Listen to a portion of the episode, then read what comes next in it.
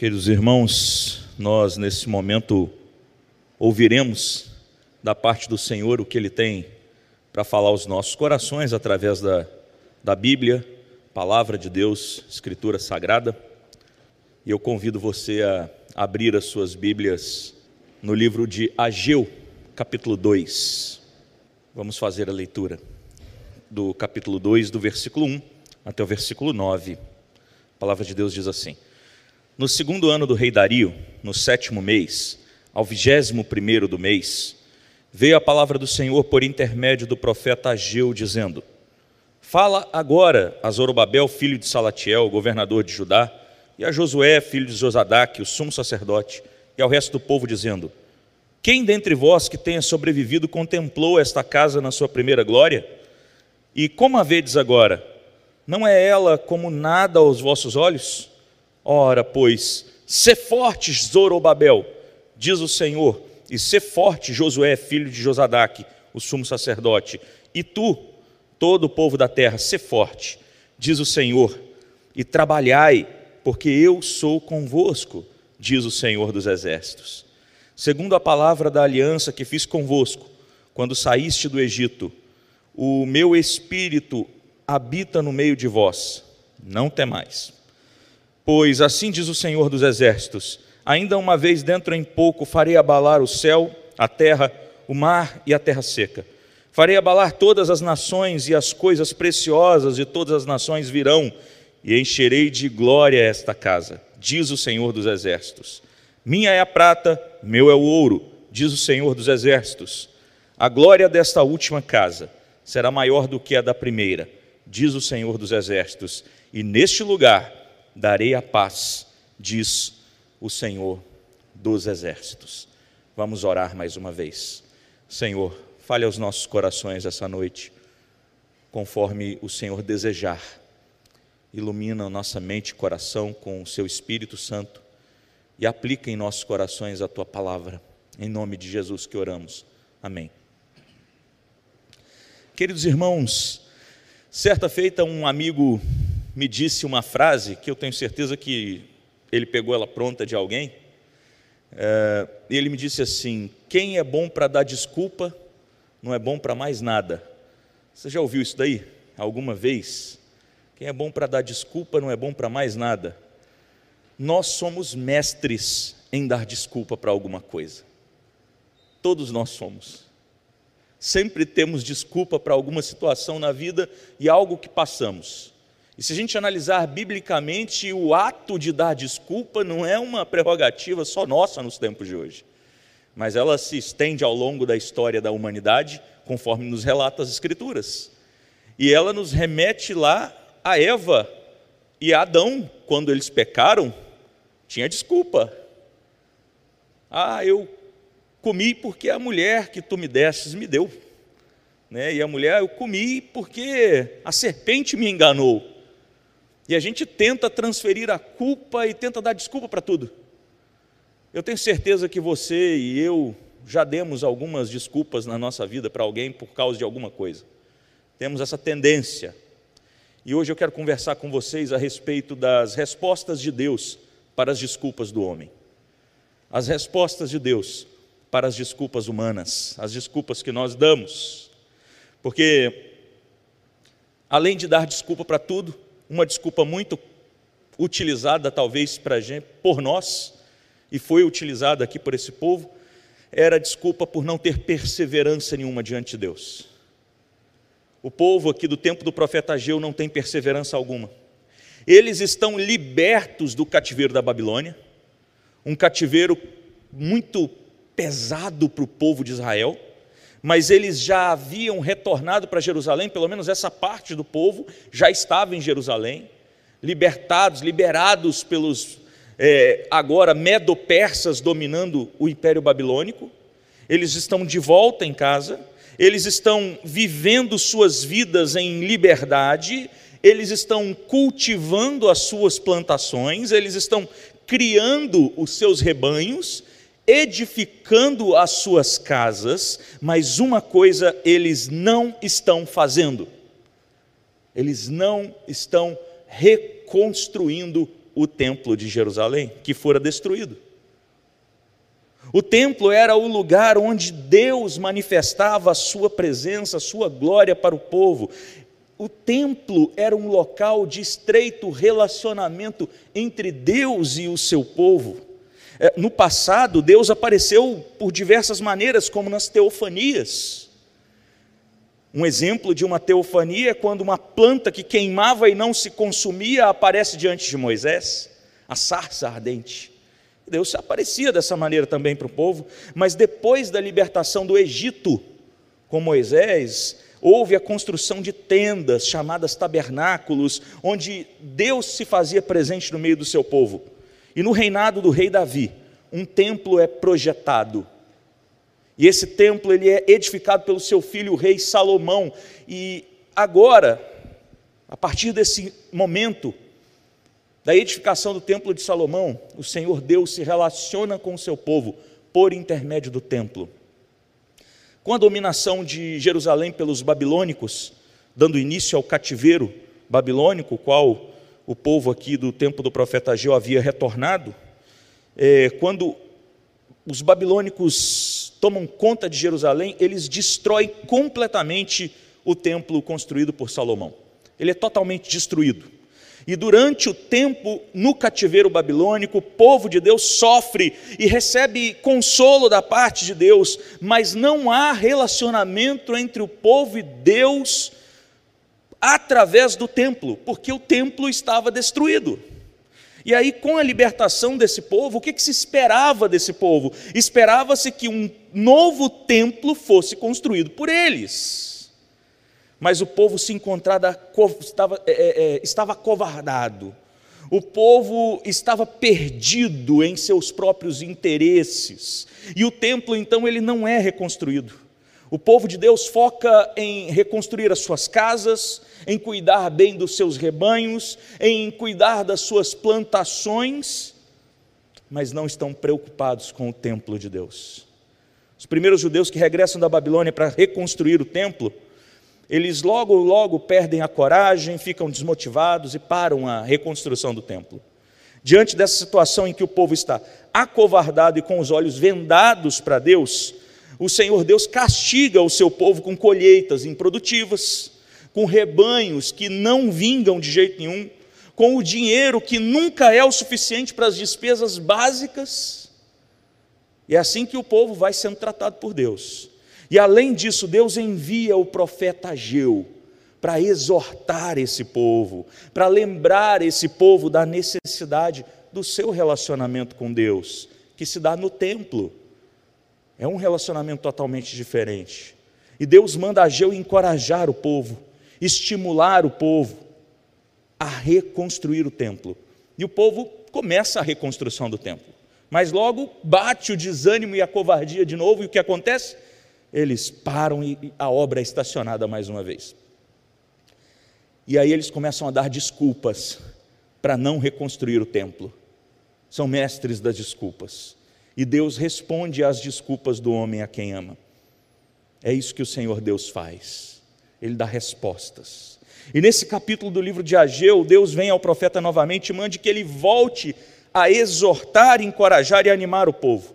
Essa obra que está estacionada, o povo se entrega mais uma vez às suas razões, eles largam a obra de lado, mas o Senhor novamente estabelece contato e relacionamento com o seu povo. E é nesse viés que a gente pode enumerar aqui ou elencar as respostas de Deus mediante as desculpas do homem.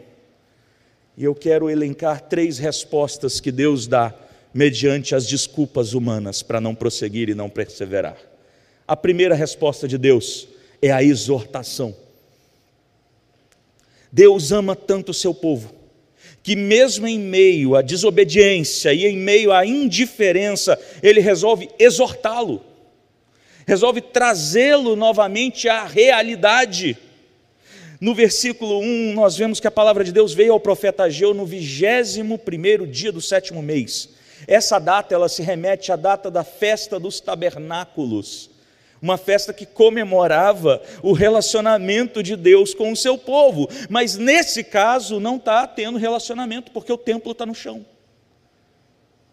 No versículo 2 e 3, o Senhor manda o profeta Ageu perguntar a todo o povo sobre é, é, quem dos que estavam ali havia vido ou visto, aliás, o templo de Salomão, com toda a sua glória, com todo o seu esplendor.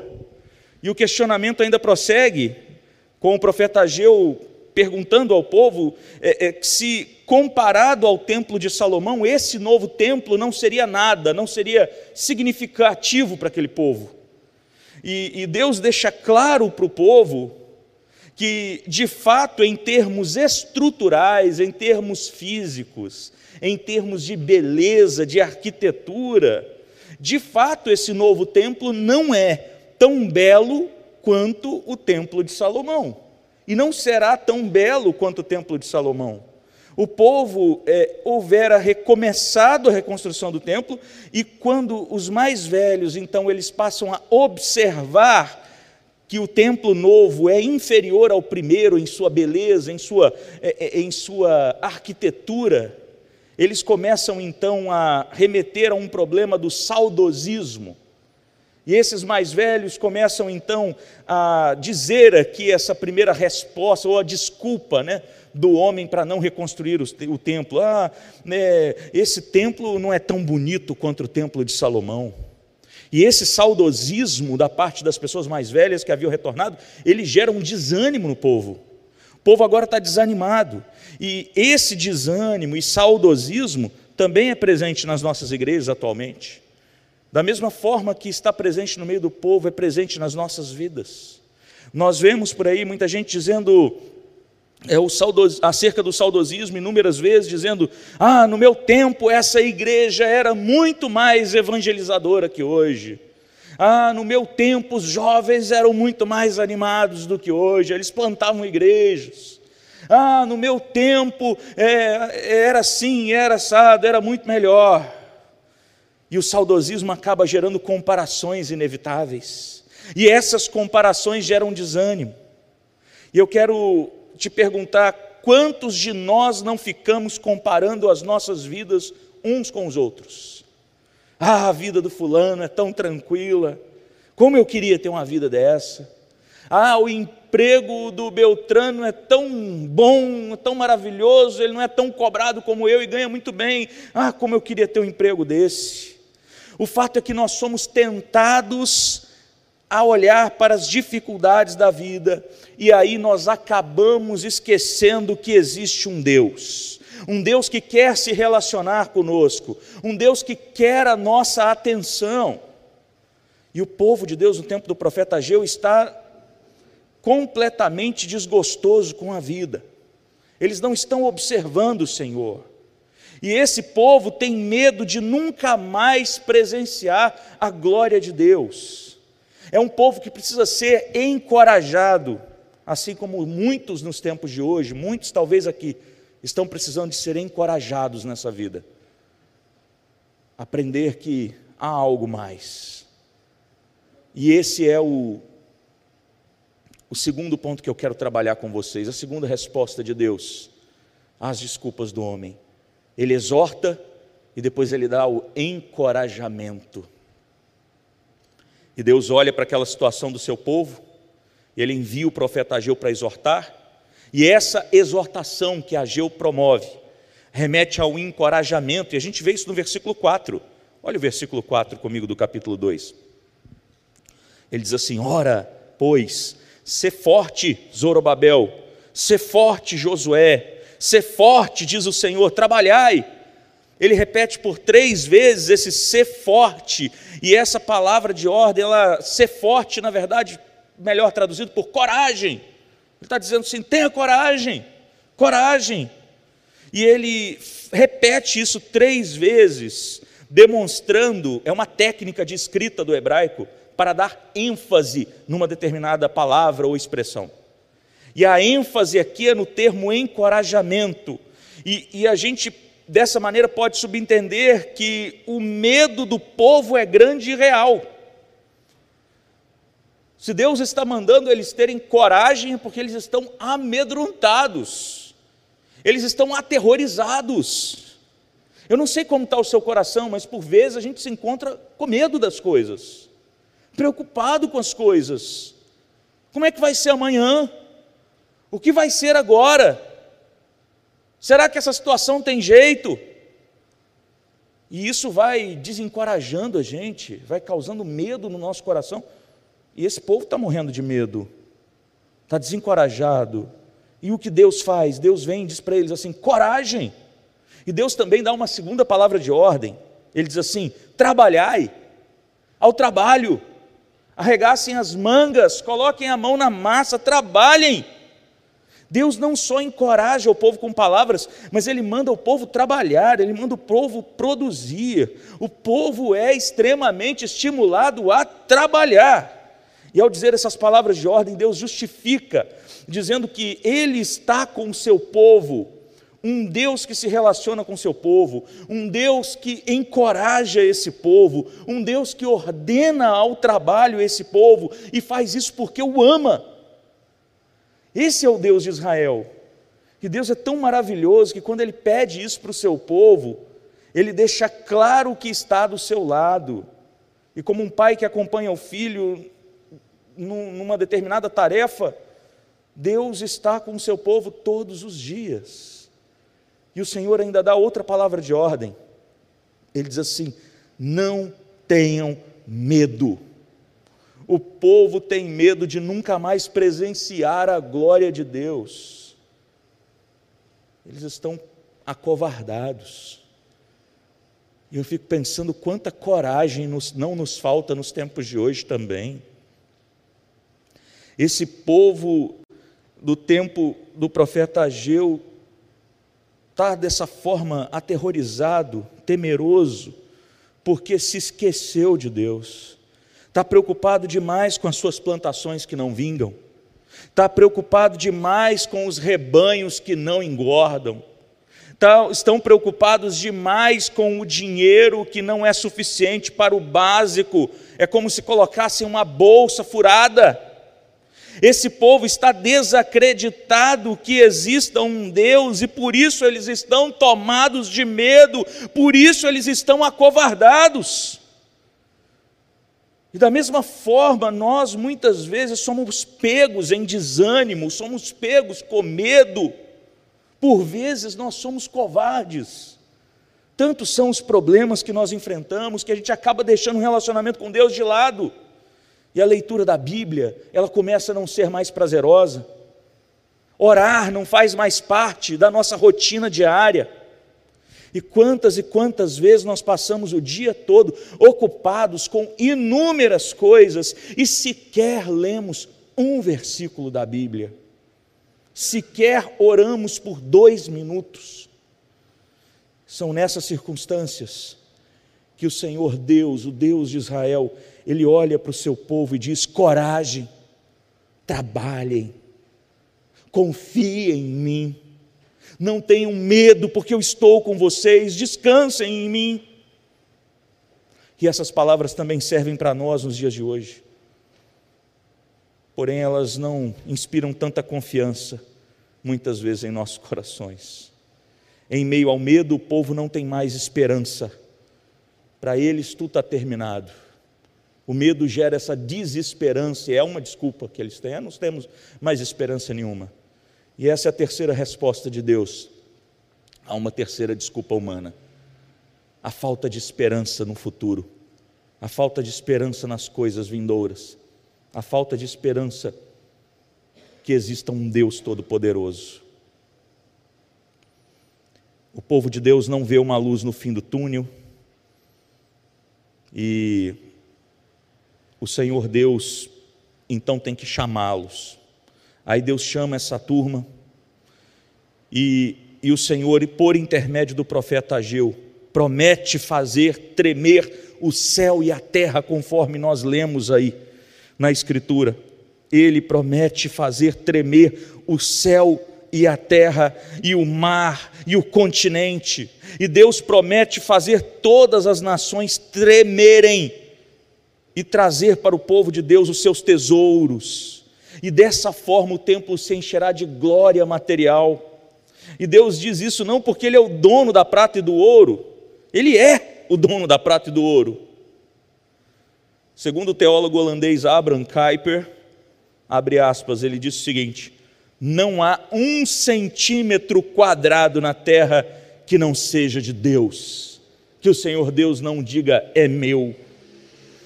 O povo que estava desesperançado em meio a tantas lutas, devido ao seu afastamento dos desígnios de Deus, agora tem da parte de Deus um renovo das suas esperanças. E Deus faz ainda outra promessa a esse povo aqui no texto. Deus faz a promessa de que a glória do novo templo seria maior do que a glória do primeiro templo. E esse de fato era o medo do povo. O medo de que a glória não fosse tão grande quanto no primeiro. E agora Deus enche o povo de esperança, e Deus deixa claro que haveria glória, e que essa glória seria ainda maior do que a glória do templo de Salomão. E Deus ainda é, é, encerra suas promessas dizendo que nesse lugar, nesse novo templo, Ele, o Senhor, estabeleceria a paz. O grande problema, meus irmãos, é que a esperança do povo de Deus aqui, se limitava a coisas materiais. Povo que está passando por dificuldades agora tem a sua esperança renovada em Deus, mas essa esperança tem motivações erradas. Esse povo está mais preocupado com o templo do que com o Senhor do templo. Eles não estão preocupados com o relacionamento com Deus, mas sim com a, o prédio, com a estrutura física.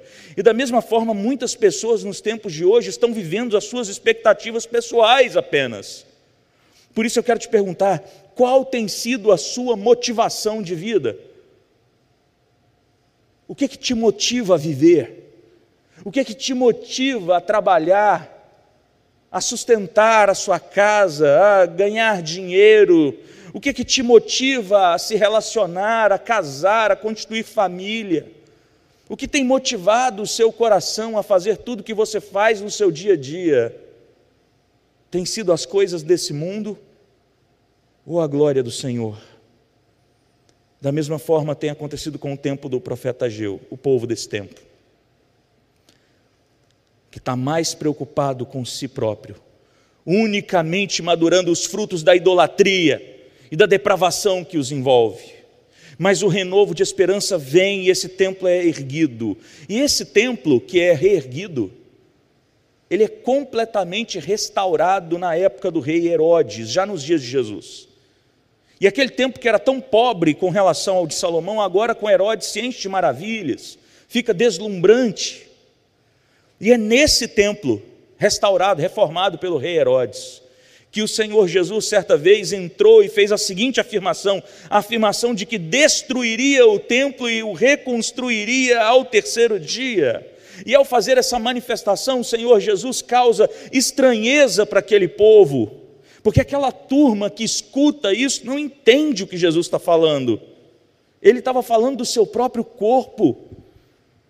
Falando do Senhor Jesus, nós lembramos que ele é citado por João no seu evangelho como o Verbo que se fez carne e habitou entre nós. Ou seja, João está dizendo que o próprio Deus se fez carne e veio morar conosco. E a expressão traduzida na palavra de Deus em João por habitou seria melhor traduzida por tabernaculou. Jesus é o próprio Deus que se encarna e tabernacula, ou seja, ele mora no meio do seu povo, e Jesus é a expressão exata do ser de Deus. Jesus Cristo é a glória de Deus encarnada.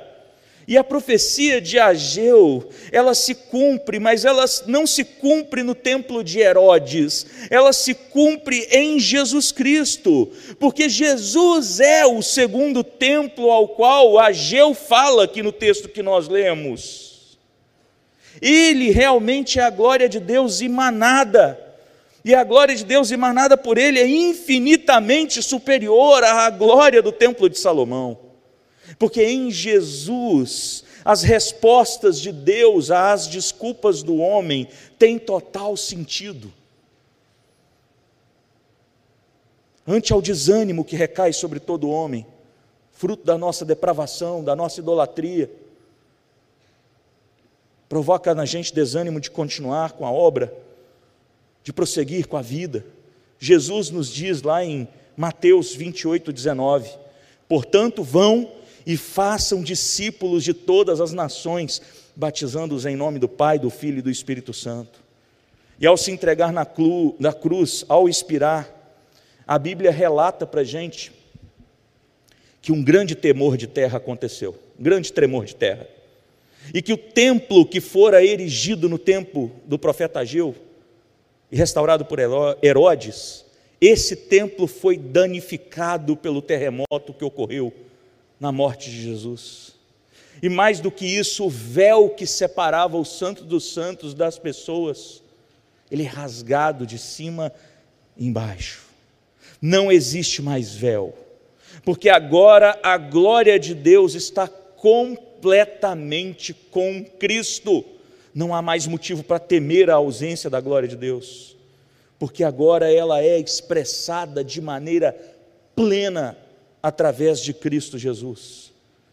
Isso nos diz o texto de Hebreus, capítulo 1, versículo 3, que diz assim: O Filho é o resplendor da glória de Deus, é a expressão exata do seu ser, sustentando todas as coisas por Sua palavra poderosa. Portanto, meus irmãos, não há motivo para temer, não há motivo para ficar preocupado com as coisas dessa vida. Agora, o Senhor Jesus ainda diz assim para a gente em Mateus 28, 20: Eu estarei com vocês todos os dias até o fim dos tempos. Agora, o Senhor Deus não habita em templos feitos por mãos humanas. Jesus Cristo, com essa sua primeira vinda, ele inaugura o reino de Deus sobre a terra, e esse reino que somente será completo na sua segunda vinda, quando Deus resgatará a sua propriedade, ou seja, aqueles que foram selados com o Espírito Santo, os que possuem o penhor da herança, todo o povo agora está sujeito ao reino de Deus. E a nossa esperança está em Cristo, e não há motivos para nós termos incredulidades quanto à presença de Deus no meio de nós, porque nós temos o Espírito Santo de Deus habitando em nós, até o dia da vinda de Cristo. E esse Espírito é a nossa garantia, conforme nos diz o texto de Efésios, capítulo 1. Ele diz assim: quando vocês ouviram e creram na palavra da verdade, o evangelho que os salvou, vocês foram selados com o Espírito Santo da promessa, que é a garantia da nossa herança até a redenção daqueles que pertencem a Deus, para o louvor da Sua glória. Deus não habita mais em um local específico, mas Ele habita naqueles que foram lavados e remidos pelo sangue do Cordeiro Pascal Jesus Cristo. Todo aquele que recebe a Jesus como Senhor e Salvador tem a vida eterna, portanto, é portador da glória de Deus. Deus não escolheu templos de pedra, mas escolheu frágeis vasos de barro para serem portadores da sua glória, para anunciarem o Evangelho de Jesus Cristo a todos os povos. Deus é sempre realista e verdadeiro. E assim como ele falou que a segunda casa de pedra era mais feia do que a primeira, ele nos mostra que, como vasos de barro, nós somos sim frágeis, mas a segunda casa é sem sombra de dúvida mais gloriosa que a primeira, pois o relacionamento com Deus nela é pleno e pessoal. Ele se relaciona comigo e com você de maneira pessoal, por causa de Cristo. Deus escolhe se relacionar com o seu povo, Deus exorta o seu povo, Deus encoraja o seu povo, e Deus traz esperança ao seu povo. Muitos têm a tendência de achar que nós somos frágeis e fracos demais para sermos usados por Deus. Por vezes a gente acaba se sentindo muito aquém do que Deus quer que nós sejamos. E de fato nós somos aquém. Mas Deus quis nos usar como portadores da Sua glória, como anunciadores do Evangelho de Cristo Jesus. Mesmo que nós sejamos tão insignificantes, nós temos que ser confiantes e precisamos crer, porque Deus faz muito com pouco. Que Ele nos encoraje e nos dê esperança, em nome de Jesus. Amém e amém. Eu quero te convidar a ficar de pé mais uma vez, nós vamos orar.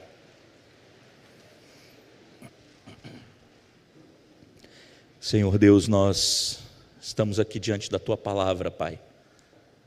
E nesse momento queremos implorar a graça do Senhor sobre nós, para que abandonemos, ó Deus, as nossas desculpas diante de Ti. Desculpas para servir ao Senhor plenamente, desculpas para não andar de acordo com os preceitos do Senhor, desculpas para fugirmos da Sua presença desculpas, ó Deus, para não orar, para não ler a Escritura. Sempre temos uma desculpa. E queremos nesse momento pedir perdão ao Senhor. Pedir que o Senhor restaure nosso coração, a nossa vida de oração, a nossa vida de leitura da palavra. Queremos pedir, ó Deus, para que o Senhor enche o nosso coração de esperança, Deus. Esperança genuína na, na volta de Cristo. Nos dê, ó Deus, coragem para pregar o Evangelho, para ser testemunhas do Senhor para amar ao Senhor e buscar ao Senhor. Tenha misericórdia de nós, meu Deus. Oramos em nome de Jesus. E agora a igreja do Senhor Jesus, que o Senhor te abençoe e te guarde. Que o Senhor faça resplandecer o rosto sobre vocês e dê a paz. Que a graça do nosso Senhor e Salvador Jesus Cristo, o amor de Deus o Pai, a comunhão e a consolação do Espírito Santo de Deus esteja sobre a vida de vocês hoje e para todo sempre. Amém.